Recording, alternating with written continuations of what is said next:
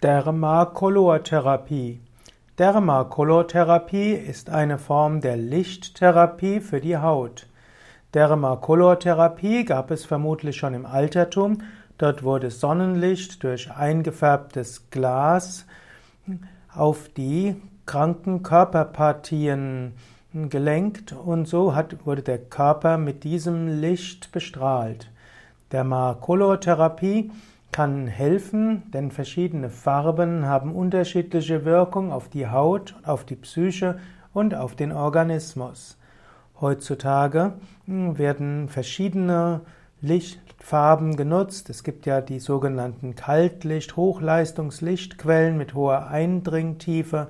Es gibt praktische flexible Glasfaserlichtleiter.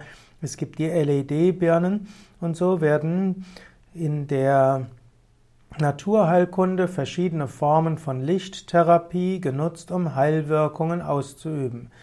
Man kann unterscheiden von Lichttherapie, eine Lichttherapie, die dazu führt, dass der Mensch insbesondere subjektiv das Licht sieht. Also man ist zum Beispiel bekannt, dass im Winter viele Menschen unter Winterdepression leiden, was vermutlich ein Mangel an Licht ist.